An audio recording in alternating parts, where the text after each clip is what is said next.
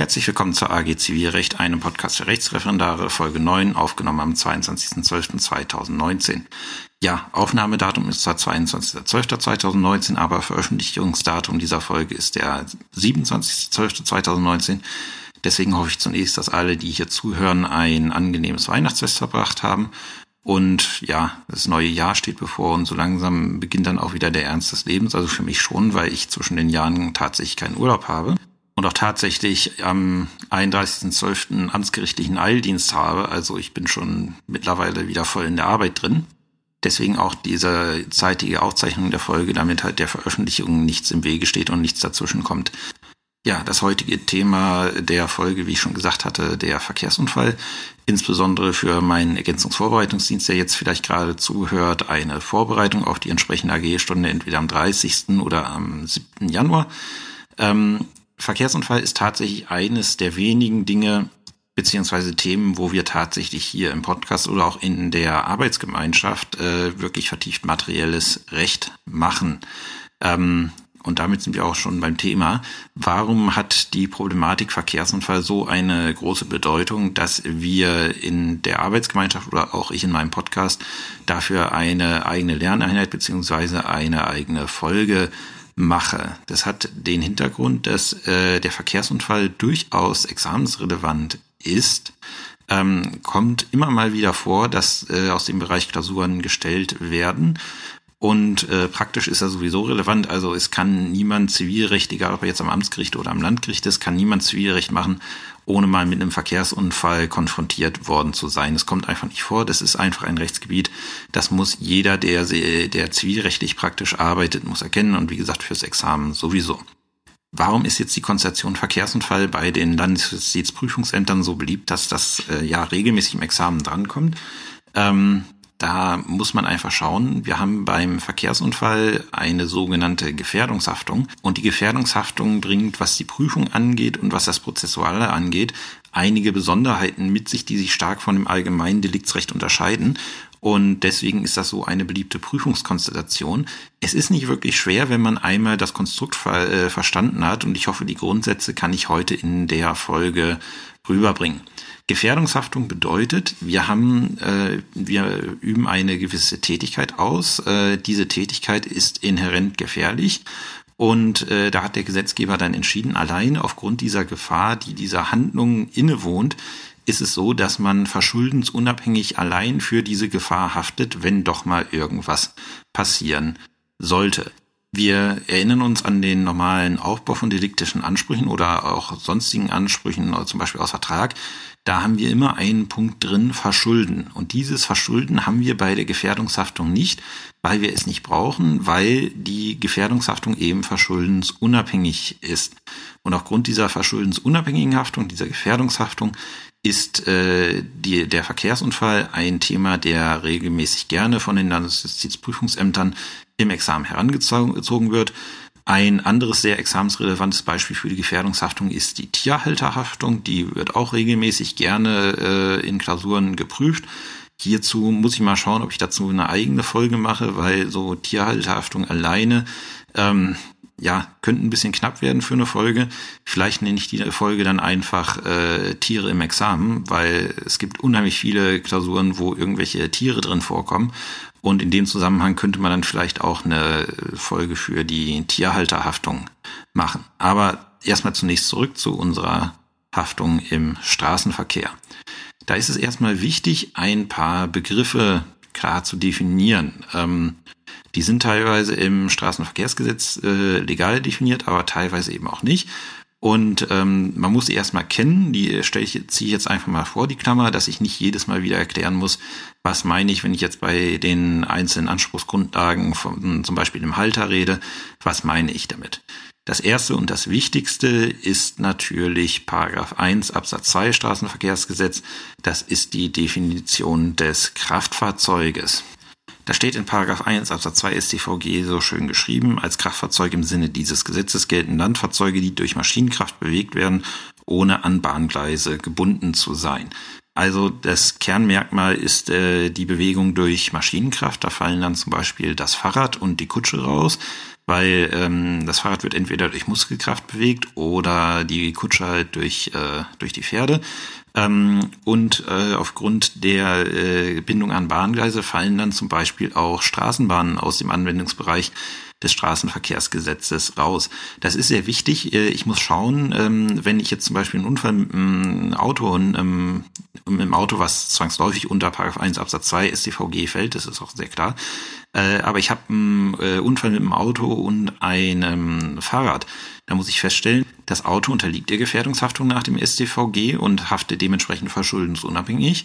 Und das Fahrzeug ist kein Kraftfahrzeug im Sinne des StVG und haftet dementsprechend nicht äh, unabhängig äh, vom Verschulden, sondern dem muss ich Verschulden nachweisen, wenn ich da eine Haftung begründen möchte.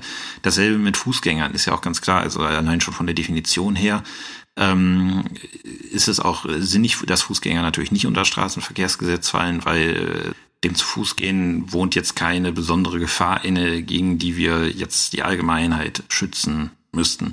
Also wie gesagt, wenn man in der Klausur ist, erstmal zumindest in jedem Fall gedanklich schauen, äh, habe ich denn hier überhaupt ein Kraftfahrzeug, was unter Paragraph 1 Absatz 2 StVG fällt? Weil wenn ich das nicht habe, dann habe ich auch das StVG nicht eröffnet und kann, äh, komme dementsprechend nicht zur Gefährdungshaftung. Der nächste äh, Begriff, den man kennen muss, ist der Begriff des, äh, des Fahrzeugführers beziehungsweise des Fahrers. Das ist derjenige, der das Fahrzeug zum Unfallzeitpunkt gelenkt gefahren hat. Relativ einfach. Kann auch der Fahrzeughalter, dazu kommen wir jetzt als nächstes sein, muss aber nicht. Es kann auch irgendwer anders sein. Ähm, der Fahrzeughalter, das ist dann schon wieder interessant. Fahrzeughalter ist derjenige, der rechtlich verantwortlich für das Fahrzeug ist. Äh, Achtung, der Fahrzeughalter muss nicht zwangsläufig Eigentümer des Fahrzeuges sein. Er muss auch nicht zwangsläufig der Fahrer des Fahrzeuges gewesen sein. Das unterscheidet sich in der Praxis tatsächlich sehr häufig. Wie gesagt, er muss rechtlich für das Fahrzeug einstehen wollen. Und das Kriterium ist, was man in der Praxis anwendet. Man schaut, wer übernimmt die Unterhaltungskosten des Fahrzeuges. Und Indiz, aber wie gesagt, wirklich nur Indiz kann auch sein, wer steht in den Fahrzeugpapieren. Aber auch da kann sich dann ergeben, dass der Halter tatsächlich jemand anderes ist. Und zu guter Letzt als Begriffsdefinition haben wir noch dann den Versicherer. Das ist die Versicherung, bei der das Fahrzeug zum Unfallzeitpunkt haftpflichtversichert gewesen ist. Die meisten, vor allen Dingen diejenigen, die selber ein Auto haben, werden wissen, wenn ich ein Kraftfahrzeug gebrauchen möchte, bin ich verpflichtet, hierfür eine Haftpflichtversicherung zu unterhalten. Das ist eine Pflichtversicherung nach dem Pflichtversicherungsgesetz. Und wenn ich tatsächlich für ein, äh, ein Fahrzeug im Straßenverkehr gebrauche, was nicht haftpflichtversichert ist, um ein bisschen interdisziplinär zu denken, dann ist das eine Straftat nach dem Pflichtversicherungsgesetz, die auch verfolgt werden kann. Das sind also die wichtigsten Begriffe des Straßenverkehrsgesetzes und äh, damit haben wir auch gleich so die wichtigsten Beteiligten an einem äh, Verkehrsunfall, nämlich Fahrzeugführer bzw. Fahrer, Halter und den Versicherer. Regelmäßig ist es so, wenn eine Klage erhoben wird, dann werden alle drei mitverklagt. Oder wenn der Fahrer gleichzeitig der Halter ist, werden Fahrer und Haftpflichtversicherung verklagt. Ähm, was man eigentlich selten sieht, beziehungsweise nie sieht, ist, dass äh, der Fahrer außen vor gelassen wird, weil den verklagt man immer mit, auch wenn man quasi einen, ja, solventen Anspruchsgegner in Form der Versicherung hat, aber man verklagt den Fahrer immer mit, um ihn als Zeugen auszuschalten. Deswegen hat man eigentlich immer diesen Dreiklang Fahrer, Halter, Versicherer. Wenn tatsächlich mal ein Fahrer nicht mitverklagt wird, dann ähm, hat das entweder damit zu tun, dass es ein Anwaltsfehler ist, dass das nicht passiert ist, oder man muss sich fragen, ob hier nicht vielleicht ein gestellter Verkehrsunfall vorliegt, weil das ist eine Masche bei gestellten Verkehrsunfällen, dass man den Fahrer nicht mit verklagt und den dann tatsächlich für seine Klage als, äh, als Zeugen benennt. Also wenn dann tatsächlich mal ein Fahrer in der Praxis nicht mit verklagt wird, kriege ich immer spitze Ohren und schaue auch mal genau nach, was jetzt an der Sache möglicherweise nicht stimmen könnte. Nachdem wir jetzt die Begriffe geklärt haben, die hier so einschlägig sind, schauen wir uns jetzt mal die Haftung nach dem Straßenverkehrsgesetz an. Dazu zunächst ein paar allgemeine Ausführungen. Erstmal bitte beachten, die Schadensersatzansprüche nach dem Straßenverkehrsgesetz sind aufgrund der Gefährdungshaftung und aufgrund der gesetzlichen Systematik die spezielleren Ansprüche. Im Regelfall wird auch gleichzeitig mit einem Anspruch aus dem Straßenverkehrsgesetz ganz logisch auch ein Anspruch nach 823 BGB bestehen. Aber wie gesagt, Straßenverkehrsgesetz ist spezieller und deswegen sind die Ansprüche aus dem Straßenverkehrsgesetz auch vorrangig zu prüfen. Und ganz wichtig, ähm, man muss schauen, wenn, äh, wenn es um Haftung nach dem Straßenverkehrsgesetz äh, geht, ähm, wer ist mein Unfallgegner? Geschädigter, möglicherweise auch selber Schädiger. Das ist ja beim Verkehrsunfall ist es oftmals äh, eine Frage von Sekunden, ob man jetzt selber Anspruchsteller oder Anspruchsgegner ist. Ähm, ich muss aber schauen, ob die andere Unfallpartei, was das für eine ist, ob die auch dem Straßenverkehrsgesetz unterliegt. Nämlich, wenn es ein anderes Kraftfahrzeug ist, dann habe ich eine andere Anspruchsgrundlage, als wenn ich ähm, wenn ich einen Unfallgegner habe, der wie zum Beispiel das Fahrrad nicht dem Straßenverkehrsgesetz unterliegt. Da gibt es nämlich für den einen Fall eine Anspruchsgrundlage und für den Fall, dass beide nach dem Straßenverkehrsgesetz haften, gibt es eine andere Anspruchsgrundlage, die auch systematisch sehr, sehr anders zu prüfen ist. Deswegen, das muss ich mir immer als erstes anschauen, in welche der beiden Anspruchsgrundlagen oder Fallkonstellationen fällt denn der Fall, den ich zu entscheiden habe. Und da schauen wir uns jetzt erstmal die Konstellation an, dass ich auf äh, der einen Seite ein Fahrzeug habe, was dem Straßenverkehrsgesetz unterfällt und auf der anderen Seite einen Beteiligten habe, der nicht äh, dem Straßenverkehrsgesetz unterfällt. Also Fußgänger, Fahrradfahrer, möglicherweise auch die Straßenbahn, aber nehmen wir mal Fußgänger und Fahrradfahrer. Und da gibt es dann im Endeffekt drei Anspruchsgrundlagen, die wichtig sind. Fangen wir an mit der Haftung des Halters. Der Halter haftet für Schäden, die das Fahrzeug anrichtet, auch dann, wenn er es nicht gefahren hat und auch irgendwie an dem Unfall keine Schuld trägt. Äh, was heißt an dem Unfall keine Schuld trägt? Auch wenn er selber am Unfall nicht beteiligt gewesen ist, er haftet für den Schaden, den sein Fahrzeug anrichtet, eben weil der Besitz und der Gebrauch eines Fahrzeugs nun mal eine Gefahr darstellt, äh, die oftmals dazu führt, dass es zu Schäden kommt. Und deswegen haftet er für diese Gefahr, auch wenn er selber am Unfallort überhaupt nicht gewesen ist. Die Haftung des Halters in dieser Konstellation, also mit nicht äh, mit einem Unfallbeteiligten, der nicht dem Straßenverkehrsgesetz unterliegt, ist geregelt in Paragraph 7 StVG. Wir brauchen da, wie logischerweise schon erwähnt, ein Kraftfahrzeug. Dann brauchen wir eine Rechtsgutsverletzung, das läuft so wie in 823 BGB. Allerdings kein Verschulden, weil, wie gesagt, Gefährdungshaftung. Wenn durch das Fahrzeug ähm, eine Rechtsgutsverletzung äh, hervorgerufen worden ist, brauchen wir kein Verschulden. Das muss aber bei dem Betrieb eines Kraftfahrzeuges geschehen sein. Wann ist das bei einem, bei dem Betrieb des Kraftfahrzeuges äh, geschehen? Ähm, dieser Begriff Betrieb eines Kraftfahrzeuges ist aufgrund des Schutzzweckes der Gefährdungshaftung sehr weit auszulegen und erfasst, umfasst grundsätzlich alle durch den Verkehr von Kraftfahrzeugen beeinflussten Schadensabläufe. Und es reicht aus, dass eine vom, dass sich eine vom Fahrzeug ausgehende Gefahr auf das Schadensereignis ausgewirkt hat. Hier mal ein kleiner Fall, den ich selber entschieden hatte. Da war ich mit meinem Oberlandesgericht unterschiedlicher Meinung im tatsächlichen, im rechtlichen nicht, aber wie gesagt, wir haben das im tatsächlichen anders gesehen. Ähm, es ging darum, der Kläger ähm, hatte ein Quad. Ein Quad ist ein Kraftfahrzeug im Sinne von Paragraph 1 Absatz 2 StVG, weil es durch Maschinenkraft betrieben wird. Und das hatte der in einer Scheune, nee, Entschuldigung, der Beklagte hatte das Quad. Und der Beklagte hat das Quad in der Scheune des Klägers abgestellt und fünf Tage später ist diese Scheune abgebrannt. In der ganzen Zeit wurde das Quad nicht bewegt. Ähm, und der Kläger hat dann halt behauptet, ähm, dieses Quad hätte sich spontan selbst entzündet und seine Scheune abgebrannt. Ähm, ich, hab, äh, ich war nicht davon überzeugt, dass sich das Quad selber entzündet hat, nachdem ich Zeugen vernommen hatte. Das Oberlandesgericht hat das, äh, hat das anders gesehen und gesagt, ja, äh, Brandherd war der Quad. Ich habe die Entscheidung mal in den Shownotes verlinkt vom Oberlandesgericht, weil die Entscheidung ist aus einem anderen Grund ganz interessant, denn das Oberlandesgericht hat, und in dem Punkt waren wir uns auch einig, ähm, hat gesagt, also das ist beim Betrieb eines Kraftfahrzeuges, weil auch, ähm, die, äh, auch die Gefahr, dass sich ein abgestelltes Fahrzeug selber entzündet, ähm, ist eine Gefahr, die ja die fahrzeugspezifisch ist und deswegen besteht auch die Gefährdungshaftung nach 7 StVG. Das hat der BGH, wie gesagt, es ist, ähm, es ist dann in die Nichtzulassungsbeschwerde gegangen, nachdem das Oberlandesgericht das entschieden hatte.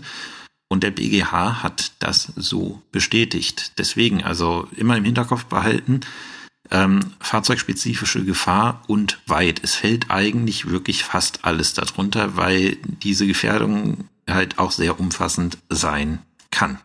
So, wenn ich dann eine Haftung nach 7 Absatz 1 StVG bejaht habe, wie komme ich möglicherweise als äh, Schädiger von dieser Haftung runter? Da ist eine Möglichkeit 7 Absatz 2 StVG, die höhere Gewalt. Ähm, höhere Gewalt ist halt eine Schadensverursachung durch Naturgewalt. Das Beispiel, was da mal genannt wird, ja, es kommt eine Flutwelle und äh, drückt das Fahrzeug irgendwie gegen einen Fußgänger oder ähnliches. Ähm, da ist, äh, da verwirklicht sich auch nicht die dem Fahrzeug innewohnende Gefahr, sondern es ist ein von außen auf das Fahrzeug einwirkendes Ereignis, äh, was mit dem Fahrzeug selber gar nichts zu tun hat kommt relativ selten vor. Was allerdings auch unter Paragraph 7 Absatz 2 StVG fällt, ist das sogenannte unabwendbare Ereignis. Und das unabwendbare Ereignis wird eigentlich immer zitiert in den, ja, in den Rechtsstreitigkeiten zu Verkehrsunfällen. Ich habe es allerdings noch nie gesehen. Ähm, das unabwendbare Ereignis ist, äh, habe ich nämlich dann, wenn ich, äh, wenn dieser Unfall auch einem sogenannten Idealfahrer unterlaufen wäre. Weil wenn ein Idealfahrer diesen Unfall nicht hätte abwenden können, dann hätte es keiner tun können und dann verwirklicht sich auch keine in dem Sinne, ja, in dem Sinne äh, Gefahr des Fahrzeuges. Was ist denn so ein Idealfahrer? Da sagt die Rechtsprechung, notwendig ist eine über den gewöhnlichen Fahrerdurchschnitt erheblich hinausgehende Aufmerksamkeit, Geschicklichkeit und Umsicht und ein über den Maßstab der im Verkehr erforderlichen Sorgfalt hinausgehendes geistesgegenwärtiges und sachgemäßes Handeln im Augenblick der Gefahr in den Grenzen des Menschenmöglichen. Allein wenn man sich diesen Satz mal auf der Zunge zergehen lässt, kann man sich vorstellen, also äh, der Idealfahrer, ich habe ihn noch nicht kennengelernt. Äh, man muss mal selber in den Straßenverkehr schauen, wer regelmäßig Auto fährt, so wie ich das tue, äh, wird feststellen, also wir haben da alle keine Idealfahrer, die da unterwegs sind. Und äh, wenn man sich diese, ja, wenn man sich die, diese Voraussetzungen ähm, auf der Zunge zergehen lässt, die der BGH da an den Idealfahrer stellt. Ähm, ich habe noch nie gesagt, okay, hier hat sich wirklich mal jemand wie ein Idealfahrer verhalten. Man muss wissen, dass es ihn gibt oder dass es ihn theoretisch gibt, aber in der Praxis äh, wird man ihn eigentlich niemals zu Gesicht bekommen. Äh, was kann auch noch zu einer Haftung, Haftungsausschuss des Halters führen? Das ist die Schwarzfahrt nach 7 Absatz 3 StVG ist ja auch irgendwie logisch, wenn ähm, wenn der äh, wenn der Halter nicht wollte, dass da sein Fahrzeug äh, bewegt wird oder ihm das Fahrzeug zum Beispiel geklaut wird oder ähnliches, ähm, dann ist es auch irgendwie unfair, ihn haften zu lassen. Aber man muss immer noch mal darauf achten. Ähm, die Schwarzfahrt äh, befreit nur von der Haftung, wenn sie nicht durch Verschulden des Halters ermöglicht worden ist. Da muss man dann, wenn das eingewandt wird, mal schauen, ob äh, Paragraph 7 Absatz 3 StVG tatsächlich äh, einschlägig ist. Und dann auch noch ein möglicher, äh, möglicher Haftungsausschuss beziehungsweise eine mögliche Haftungsbeschränkung ist, das Mitverschulden nach Paragraph 9 StVG. Ähm, das läuft genauso wie das Mitverschulden nach dem BGB. Aber Paragraph 9 StVG ist da die speziellere Norm und deswegen ist Paragraph 9 StVG auch dann zu zitieren, meinetwegen mit der entsprechenden Norm im BGB, weil äh, Paragraph 9 StVG auch auf diese Norm verweist. Aber Paragraph 9 StVG muss, wenn man einen Straßenverkehrsunfall mit Mitverschulden hat, muss diese Norm genannt werden, sonst ist es ein systematischer Fehler. So, und um jetzt mal den Charakter der Gefährdungshaftung und dieses wirklich mächtige Instrument mal deutlich zu machen, hier ein kleines Beispiel. Ähm, wir haben einen Unfall zwischen einem Fahrzeug, also zum Beispiel einem normalen Auto und einem Fahrrad. Und wir können nicht mehr aufklären, was da genau passiert ist. Wir wissen nur, irgendwie sind die aneinander geknallt. Ähm, wie das dazu gekommen ist, wissen wir nicht. Äh, jetzt will jeder von dem anderen Schadenersatz für den Unfall haben. Und wir schauen mal. Ähm, der Fahrzeug, äh, also der Fahrzeugeigentümer nimmt den Fahrradfahrer auf Schadenersatz in Anspruch. Da haben wir eine Anspruchsgrundlage aus 823 BGB. Und da müssen wir dem Fahrrad einen Verschulden nachweisen, was wir nicht können, weil wir wissen nicht, wie es zu dem Unfall gekommen ist. Das heißt, gegen den Fahrradfahrer wird die Klage abgewiesen werden. Jetzt drehen wir den Fall um. Der Fahrradfahrer möchte vom Autofahrer bzw. vom Fahrzeughalter Schadenersatz haben.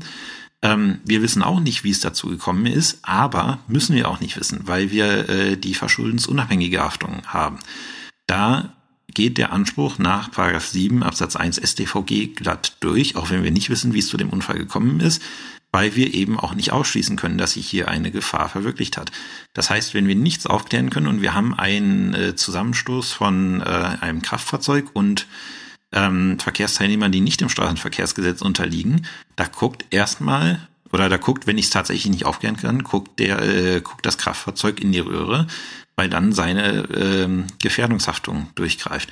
Wenn sich natürlich der Radfahrer auch wie Sau im Straßenverkehr äh, benommen hat äh, und da zum Beispiel über eine rote Ampel oder sowas gefahren ist und ich das beweisen kann, dann äh, wird das natürlich auch zu Schadenersatzansprüchen führen. Aber es ist halt so, aufgrund der dort nicht einschlägigen Gefährdungshaftung muss ich halt ein Mitverschulden nach 9 StVG beziehungsweise 254 BGB ist es, glaube ich, ähm, muss ich dieses Mitverschulden auch tatsächlich beweisen, was ich bei einem Kraftfahrzeug grundsätzlich aufgrund der Gefährdungshaftung nicht tun muss.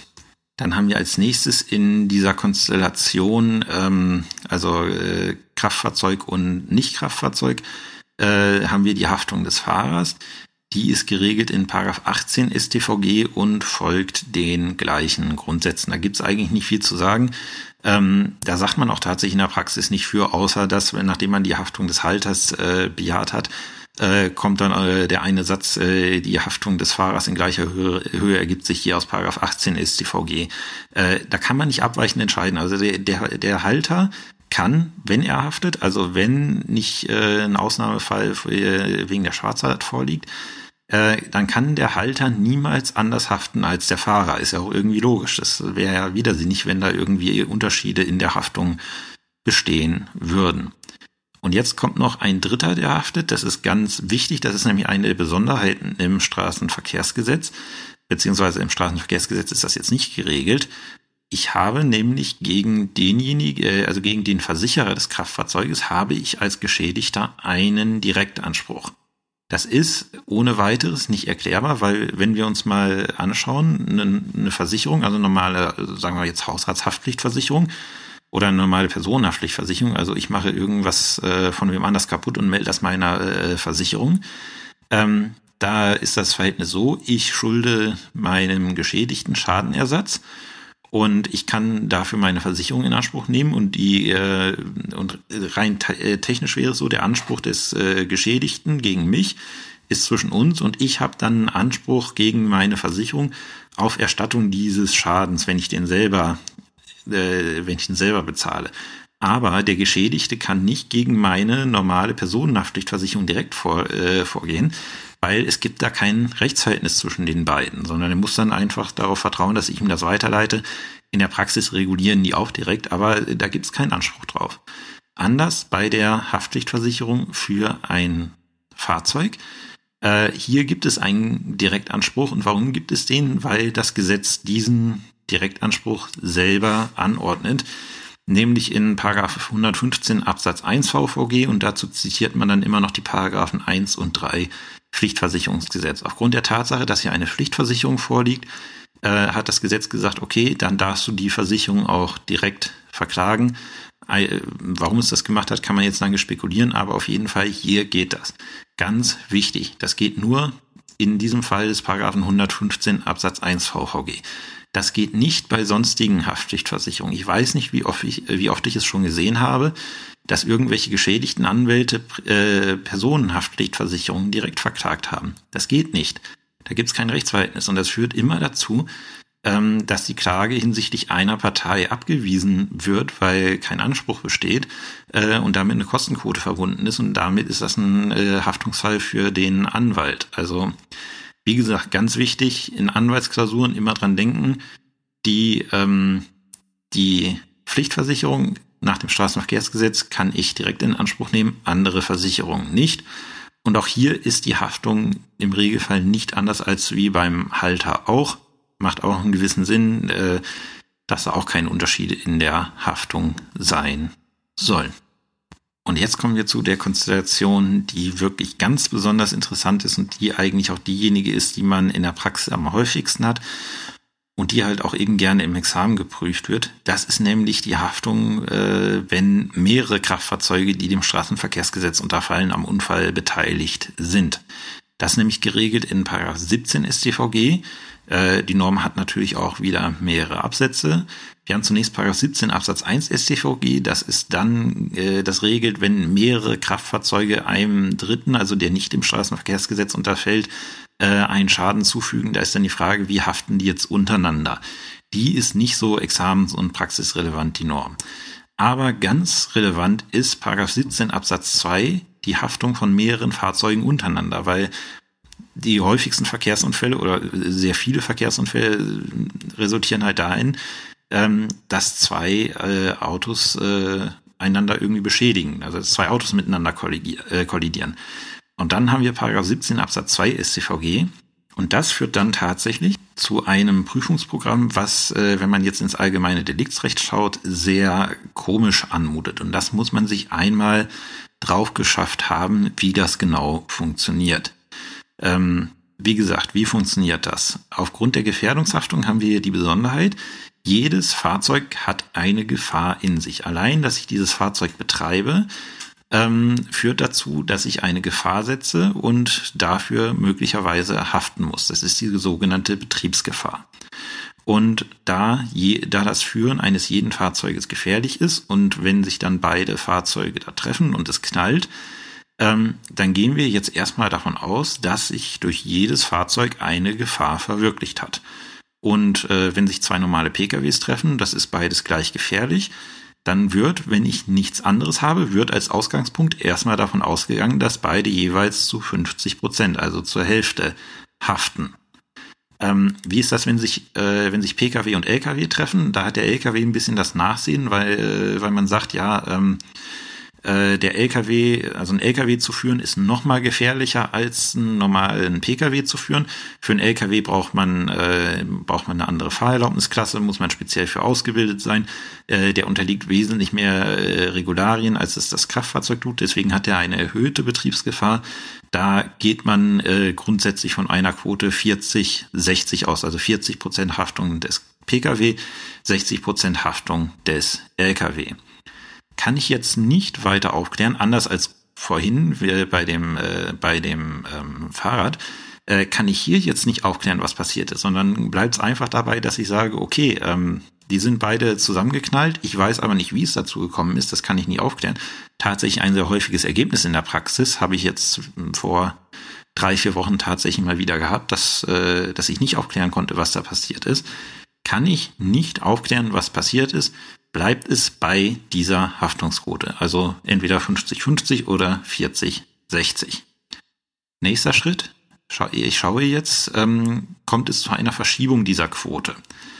Und da schaue ich jetzt, hat es von einem Fahrzeug gefahrerhöhende Umstände gegeben, die ich in meine Abwägung dahingehend, wie die Haftungsquote zu bilden ist, jetzt einbeziehen muss. Ähm, was sind gefahrerhöhende Umstände? Das sind äh, Verstöße gegen die Verkehrsregeln. Das heißt, ich nehme mir die STVO zur Hand, geht leider nicht anders, und schaue, hat eines der beiden Fahrzeuge gegen Regeln, die in der STVO aufgeschrieben sind, hat eines der Fahrzeuge dagegen verstoßen. Und dabei darf ich nur Umstände berücksichtigen, die entweder unstreitig sind, ist ja ganz logisch, äh, logisch wenn es unstreitig ist, ist es passiert für uns im Zivilprozess. Und ähm, für den Kläger darf ich nur, also für den Kläger, also wenn der Kläger eine höhere Haftungsquote haben möchte, darf ich dann nur solche Umstände noch dazu ähm, berücksichtigen, die der Kläger mir bewiesen hat. Und wenn der Beklagte meint, eine andere Haftungsquote sei angemessen, dann muss der Beklagte gefahrerhöhende Umstände des Klägers beweisen, wenn sie denn streitig sind. Ein Beispiel. Wir, es treffen sich wieder zwei Kraftfahrzeuge, es knallt ähm, und wir können dem klägerischen Fahrzeug keine, äh, keine Verstöße gegen die Straßenverkehrsordnung nachweisen. Idealfahrer war er aber auch nicht. Ähm, und das beklagten Fahrzeug hat hier leicht die Höchstgeschwindigkeit um 10 kmh überschritten. Dann haben wir einen gefahrerhöhenden Umstand auf beklagten Seite, weil man darf nicht so schnell fahren, das ist ein Verstoß gegen die Straßenverkehrsordnung. Und das führt dazu, dass sich die Haftungsquote verschiebt. Man würde hier sagen, 40 Prozent Kläger, 60 Prozent Beklagter, ähm, 35 Prozent Kläger, 65 Prozent Beklagter, weil 10 Prozent ist nicht viel. Das ist auch so ein bisschen Kaffeesatzleserei. Ähm, es gibt da ein Buch, ich, ich verlinke es mal, ich, ich, ich nehme mal den Amazon-Link, ich verlinke es mal in den Show Notes, das heißt Haftungsquoten im Verkehrsrecht. Das ist so das, wo man in der Praxis reinschaut, wenn man, äh, wenn man ein Urteil schreibt. Da schaut man hier, was habe ich für eine Konstellation und was haben andere Gerichte da für, äh, für Quoten angenommen. Das hat man natürlich nicht in der Klausur. In der Klausur muss man halt irgendwie eine Quote dann bilden. Ähm, und da hat man eigentlich weites Spielraum. Es muss sich irgendwie im Rahmen halten, im, also im Rahmen für diesen Verkehrsverstoß. Also man kann jetzt nicht wegen äh, 10 kmh sagen, okay, du haftest alleine dafür, weil du 10 kmh zu schnell gewesen bist. Aber ob man da jetzt 40, 60 oder 35, 65 oder vielleicht auch 70, 30 nimmt, äh, das wird in der Klausur niemals jemand äh, tatsächlich anstreichen, weil wir wissen auch, dass das Kaffeesatzleserei ist. Wichtig ist, dass das System dieser Verschiebung der Haftungsquote gekannt wird. So, auf diese Weise kann es, kann ich dann dazu kommen, dass ich die Haftungsquote auf 2080 maximal verschiebe. Warum 2080? Man sagt, diese 20 Prozent, das ist die sogenannte reine Betriebsgefahr. Von dieser reinen Betriebsgefahr, das ist die absolute minimale Gefahr, die das Fahrzeug mit sich, äh, also die dieses Fahrzeug äh, mit sich äh, rumschleppt und von der komme ich eigentlich niemals runter. Eigentlich. Äh, eigentlich bedeutet, man kommt doch runter. Wie komme ich jetzt dazu, dass in einer solchen Konstellation, wo sich zwei Kraftfahrzeuge treffen, tatsächlich eines dieser Kraftfahrzeuge alleine haftet. Da haben wir zunächst mal Paragraph 17 Absatz 3 StVG, das unabwendbare Ereignis. Wir erinnern uns, habe ich auch gerade oben schon erklärt, wenn einer der Beteiligten sich wie ein Idealfahrer verhalten hat und auch dieser Idealfahrer den Unfall nicht vermeiden konnte, dann ist es ein unabwendbares Ereignis. Und die andere Seite, die sich dann wahrscheinlich nicht wie ein Idealfahrer verhalten hat, ähm, haftet dann alleine. Wie gesagt, kommt in der Praxis, habe ich noch nie gesehen, äh, kommt in der Praxis einfach nicht vor. Beziehungsweise mag mal vorgekommen sein, irgendwann muss es ja mal entwickelt worden sein, diese Kriterien an einen Idealfahrer. Aber ich persönlich habe noch nie jemanden gesehen. Interessanter und praxisrelevanter ist ein, äh, ist das Zurücktreten der Betriebsgefahr aufgrund eines besonders groben Verkehrsverstoßes des äh, Unfallgegners.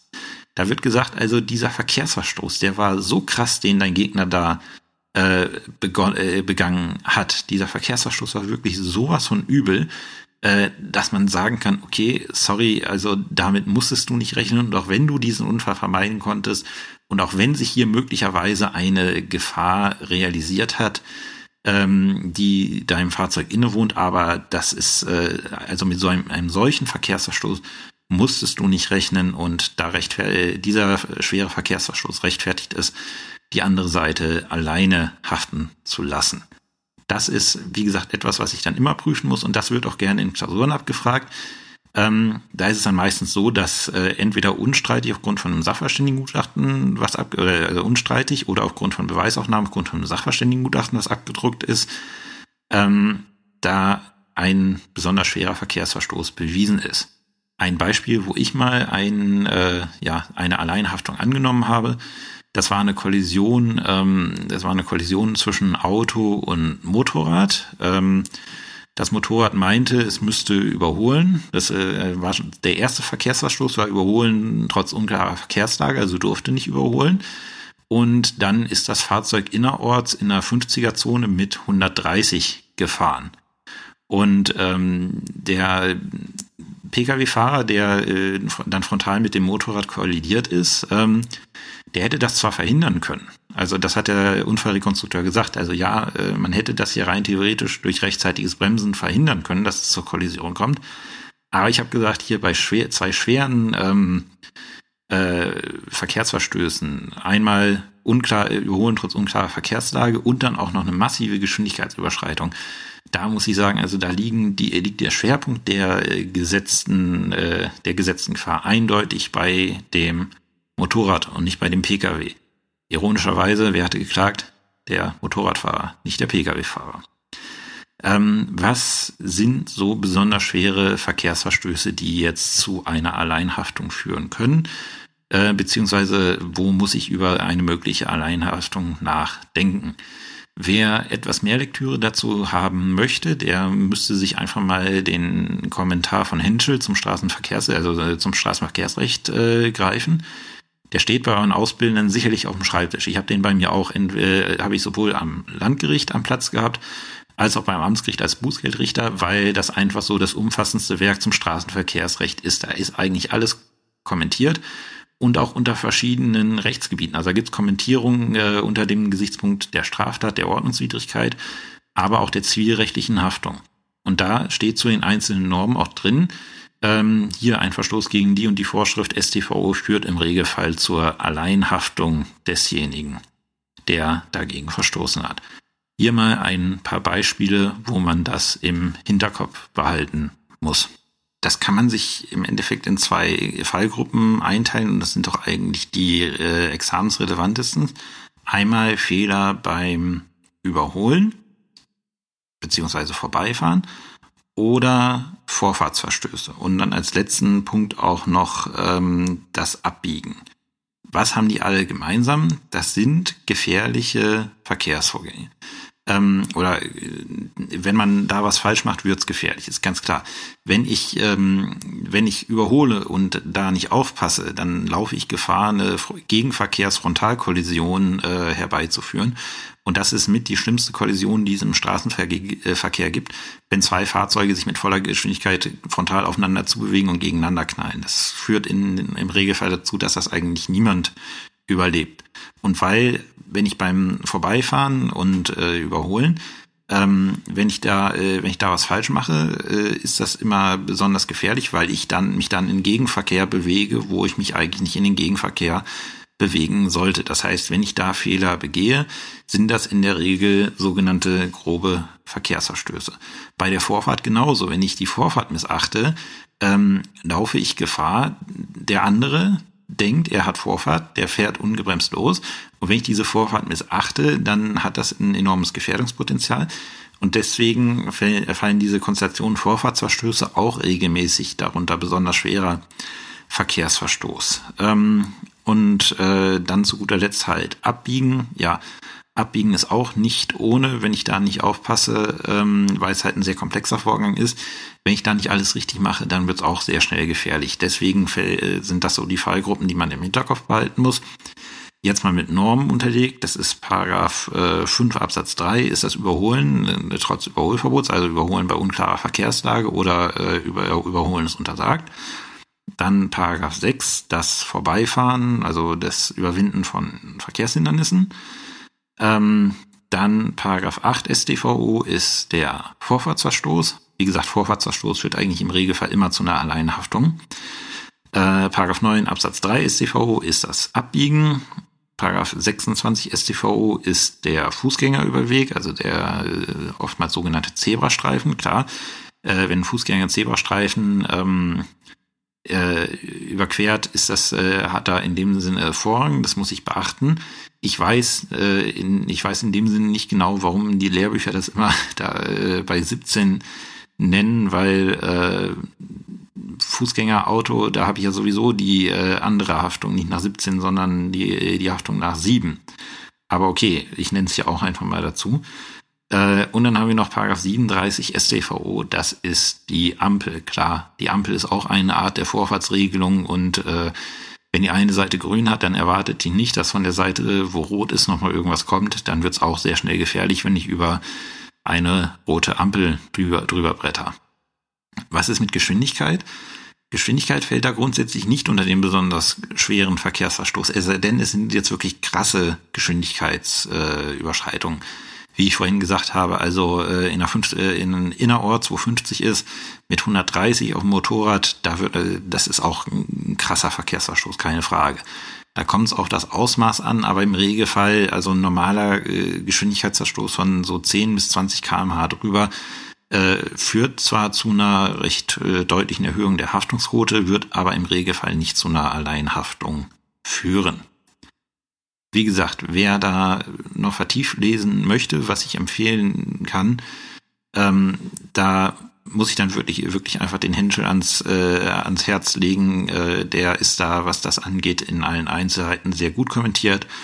Sollte man in einem ruhigen Moment einfach mal machen, um zu schauen, welche Konstellationen sind denn hier solche, wo ich ein bisschen drauf achten müsste. Zum nächsten Punkt. Etwas, was äh, beim Straßenverkehrsrecht äh, immer enorme Probleme bereitet, ist die Schadenshöhe, weil die Berechnung des Schadens ist äh, sehr komplex. Ähm, deswegen hier ein paar Ausführungen dazu. Äh, es ist so, rein praktisch und auch in Klausuren ist es meistens so, dass der Geschädigte, der einen Anspruch geltend macht, wird im Regelfall ein Gutachten in Auftrag geben. Wer schon mal einen Verkehrsunfall ge gehabt hat, weiß, wie das abläuft. Das machen im Regelfall schon die, äh, die Werkstätten als Service, die holen dann den Gutachter. Und der Gutachter ermittelt in seinem Gutachten recht viel, aber für uns relevant sind drei Werte, die möchte ich hier einmal vorstellen. Der Gutachter ermittelt zunächst die Reparaturkosten und die Reparaturkosten sind die Kosten, die erforderlich sind, um das beschädigte Fahrzeug äh, wieder instand zu setzen, also den am Fahrzeug entstandenen Schaden zu beseitigen. Dann ermittelt der Sachverständige den Restwert des Fahrzeuges. Das ist der Wert, den das Fahrzeug noch im beschädigten Zustand hat. Und zu guter Letzt ermittelt der Sachverständige den Wiederbeschaffungswert. Das ist der finanzielle Aufwand, der notwendig ist, um ein vergleichbares Fahrzeug in unbeschädigten Zustand wieder zu beschaffen. Also wenn ich jetzt, äh, wenn ich mir jetzt mal meinen äh, Skoda anschaue, der ist jetzt drei Jahre alt, Skoda Octavia Kombi mit der und der Ausstattung, äh, so und so viele Kilometer gelaufen, dann geht der Sachverständige hin und schaut, okay, um ein vergleichbares Fahrzeug wiederzubekommen, müsste ich so und so viel Euro aufwenden. So, was kann ich jetzt als Geschädigter dann als Schadenersatz verlangen? Da gilt als, als überragender Grundsatz, wie immer im Straßenverkehrsrecht, das Wirtschaftlichkeitsgebot. Wir wollen nicht, dass der Geschädigte an einem Schadensereignis verdient, sondern er soll einfach so gestellt werden, wie er vor dem Ereignis gestanden hat. Nicht besser, nicht schlechter. Und auf keinen Fall besser. Aber wie gesagt, auch nicht schlechter. Ähm, deswegen muss der Geschädigte oder hat der Geschädigte nur einen Anspruch auf die wirtschaftlichste Variante. Und da gibt es jetzt äh, zwei verschiedene Konstellationen. Ähm, wir haben den Fall, die Reparaturkosten sind kleiner als der Wiederbeschaffungswert. Also es ist günstiger, das Fahrzeug zu reparieren, als sich ein vergleichbares unbeschädigtes Fahrzeug zu besorgen. Und in diesem Fall hat der Geschädigte dann in Anführungszeichen nur einen Anspruch auf die Reparaturkosten. Und dann gibt es noch als zusätzliche Schadensposition einen sogenannten merkantilen Minderwert, weil es ist jetzt so, sein Fahrzeug, wenn es reparieren lässt, ist es zwar wieder in Ordnung, aber diesem Fahrzeug äh, klebt immer der, äh, das Stigma eines Unfallwagens an. Und das führt zu einer Wertminderung. Und um diese Wertminderung auszugleichen, gibt es dann den sogenannten, sogenannten merkantilen Minderwert. Das ist einfach eine Einmalzahlung, die diesen Wertverlust, den das Fahrzeug jetzt hingenommen hat, ausgleicht.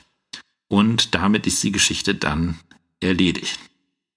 Wenn wir jetzt den Fall haben, die Reparaturkosten sind größer als der Wiederbeschaffungswert, ähm, dann haben wir etwas, das nennt sich sogenannter wirtschaftlicher Totalschaden. Also es macht wirtschaftlich keinen Sinn mehr, dieses Fahrzeug zu reparieren, weil es günstiger wäre, ein vergleichbares Ersatzfahrzeug zu beschaffen.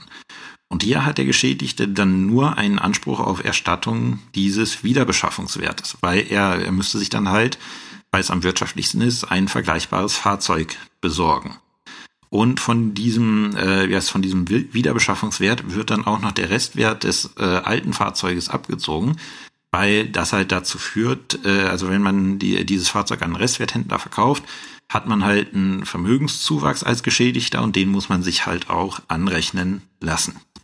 Häufig kommt es dann auch noch vor, dass Geschädigte sagen, ja, okay, also äh, da ist jetzt zwar ein Kratzer an dem Auto, aber so schlimm finde ich den jetzt nicht äh, ich nehme die Reparaturkosten, habe ein bisschen Geld bei der Hand, lasse das Fahrzeug aber nicht reparieren.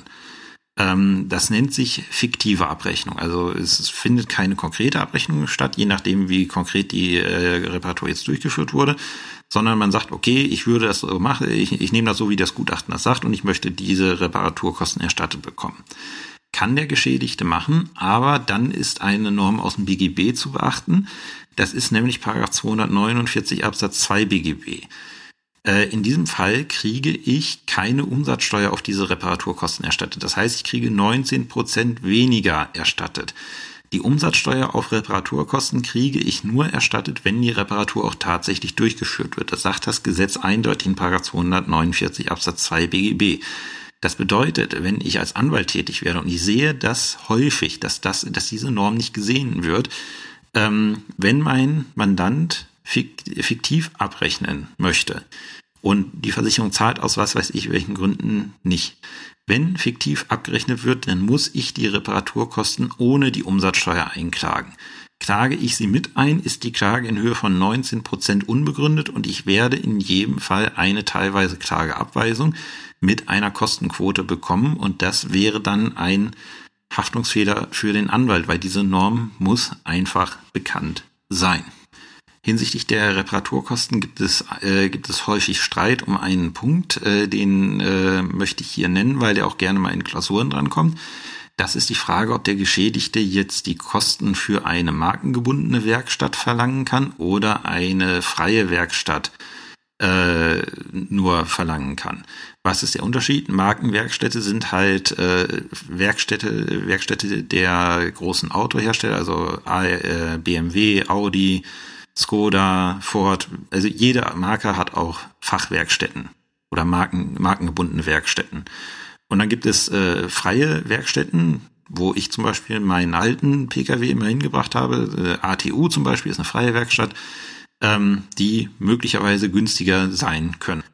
Und oftmals ist es auch so, dass die freien Werkstätte günstiger sind als die, äh, als die markengebundenen Werkstätte. Ähm, und da ist äh, da gab es jahrelang Streit drum. Da haben die Versicherer nämlich immer gesagt, oftmals auch, weil sie dann mit bestimmten Werkstätten Sonderkonditionen vereinbart haben. Hier die und die Werkstatt macht das genauso gut. Da kostet äh, da kostet die Stunde aber nicht 110 Euro, sondern nur 80 Euro. Und deswegen musst du dein Fahrzeug da reparieren lassen. Und da hat der BGH dann irgendwann mal für Klarheit gesagt, eine äh, eine Entscheidung, wo das mal wieder äh, äh, ja aufge, äh, aufgearbeitet wurde vom BGH, habe ich verlinkt. Ähm, da muss ich schauen. Grundsätzlich habe ich als Geschädigter eine Schadensminderungspflicht und muss grundsätzlich die günstigste Reparaturmöglichkeit nehmen, wenn, das sind zwei Punkte, diese qualitativ gleichwertig ist. Das ist bei freien Werkstätten im Regelfall der Fall. Und dem Geschädigten diese Reparatur zumutbar ist. Und da ist die Frage, und an dieser Zumutbarkeit äh, entzündet sich das ganze äh, Problem. Und der BGH hat das Ganze dahingehend entschieden, dass er sagt, also bei Fahrzeugen, die drei Jahre oder jünger sind, äh, immer Markenwerkstatt. Warum auch immer, aber das sagt er. Ähm, bei Fahrzeugen, die über drei Jahre sind, kommt, äh, ist grundsätzlich, äh, sind grundsätzlich nur die Kosten für eine freie Werkstatt zu erstatten. Es sei denn, der Geschädigte legt da, dass er immer sein Fahrzeug in einer Markenwerkstatt warten lässt. Dann sagt der BGH, wenn er, wenn er das immer in der Markenwerkstatt warten lässt, äh, dann kann ihm vom Geschädigten jetzt nicht, äh, vom Schädiger jetzt nicht aufgezwungen werden, dieses Fahrzeug auf einmal, nur weil es günstiger ist, äh, in einer freien Werkstatt warten zu lassen. Also im besten Fall muss ich dann ins Checkheft schauen, wo wird das Fahrzeug gewartet, wann ist es das letzte Mal gewartet worden. In dem Fall, den ich verlinkt habe, war es zum Beispiel so, ja, also das Fahrzeug war immer in einer Markenwerkstatt äh, äh, gewartet worden, solange es da noch dieses Wartungsintervall gab. Aber das Fahrzeug war fünf Jahre nicht mehr gewartet worden oder sechs Jahre oder sieben Jahre, auf jeden Fall einen sehr langen Zeitraum. Und da hat der BGH gesagt, nee, also in so einem Fall, auch wenn es vorher in einer, in einer markengebundenen Werkstatt war, aber wenn es so lange nicht mehr da gewesen ist, dann kann man jetzt auch mal verlangen, dass es in einer freien Werkstatt äh, repariert wird. Das ist, wie gesagt, ich kenne einige Klausuren und Aktenvorträge, die dieses äh, Thema aufgreifen. Das wird einfach als bekannt vorausgesetzt, dass man diese Rechtsprechung kennt. Was sind sonst noch Schadenspositionen, die immer problematisch sind? Ähm, das ist der Nutzungsausfall. Also wenn ich ein Fahrzeug nicht nutzen kann, weil es in der Reparatur ist oder weil ich Zeit brauche, um mir ein neues Fahrzeug wieder zu beschaffen, ähm, dann habe ich ja einen gewissen Nutzungsausfall und den kann ich auch als Schadensersatzposition äh, ersetzt verlangen. Da gibt es in der Praxis Tabellen für, nach denen man das berechnet oder auch die Gutachter äh, berechnen das. Ähm, wo, äh, das wird eigentlich niemals in der Klausur problematisch sein. Es kann mal problematisch sein, ähm, wenn zum Beispiel irgendwie klar wird, der Geschädigte hat irgendwie Zugriff auf ein anderes Fahrzeug, was er nutzen kann. Das kann zum Beispiel der Geltendmachung von Nutzungsausfall entgegenstehen. Und das sind dann auch aus meiner Sicht so die wichtigsten Schaden, äh, ja, die wichtigen Schadensersatzpositionen, die beim Verkehrsunfall vorkommen können. Es gibt natürlich auch noch viele, viele andere Konstellationen. Ich kann hier jetzt nicht jede einzelne Konstellation, die irgendwie denkbar wäre, reinpacken. Äh, die wichtigsten habe ich genannt. Ansonsten immer das Angebot, wer schon mal immer irgendwie was äh, zu einer bestimmten, ja, zu einer bestimmten Schadensersatzposition beim Verkehrsunfall wissen wollte, der kann das ja gerne mal hier in die Kommentare stellen, die ich ja immer mit großem Interesse lese. Und entweder würde ich es dann zum Beispiel in einer der nächsten Folgen einfach mal vor die Klammer ziehen oder so eine Frage halt äh, direkt in den Kommentaren beantworten. Zu guter Letzt äh, noch ein Punkt, nämlich prozessuale Besonderheiten des Straßenverkehrsunfalls. Ähm, wir haben im Straßenverkehrsunfall einige prozessuale Besonderheiten, nämlich äh, die Tatsache, dass hier sehr oft Wiederklage erhoben wird und auch die sogenannte Drittwiederklage sehr häufig vorkommt. Ähm, Wiederklage haben wir jetzt noch nicht gemacht im Podcast, äh, deswegen verweise ich da einfach mal auf die Folge zur Wiederklage, was eine Drittwiederklage genau ist. Kurz gesagt, da erhebt der Beklagte, weil es oftmals streitig ist, wer ist hier jetzt eigentlich Unfallverursacher, und ähm, da meint dann der Beklagte, äh, der vom Kläger verklagt wird, meint der Beklagte, nee, also ich, ich bin doch hier der, das Opfer und ich möchte meinen Schaden er, ersetzt verlangen.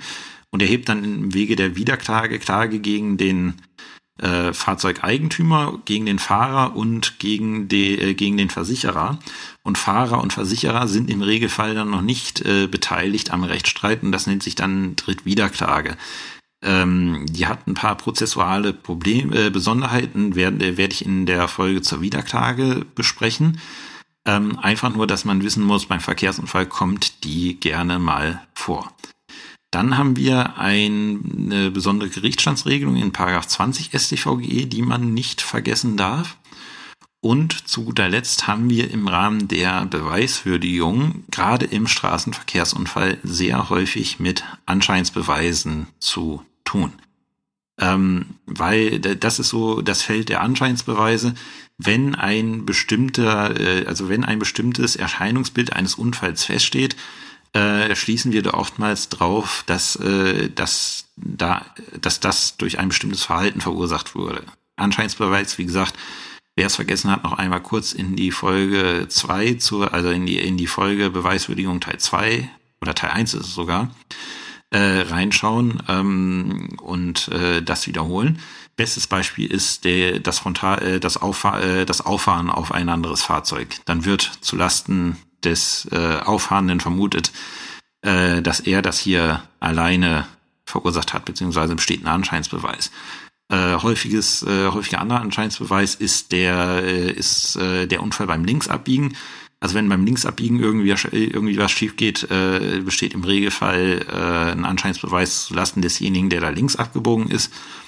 Und ansonsten wegen weiterer Anscheinsbeweise im Straßenverkehrsrecht muss ich dann nochmal auf die Kommentierung zum Henschel verweisen. So, das war dann die letzte Folge für dieses Jahr. Ich hoffe, die Problematik Straßenverkehrsrecht und Gefährdungshaftung ist erstmal so in den Grundzügen klar geworden. Wie gesagt, das ist ein bisschen gewöhnungsbedürftig, wenn man halt, äh, ja, wenn man halt das Deliktsrecht anders kennt. Äh, da muss man ein bisschen umdenken, aber es ist kein Hexenwerk. Wenn man sich da einmal reingedacht hat, geht das eigentlich recht gut von der Hand.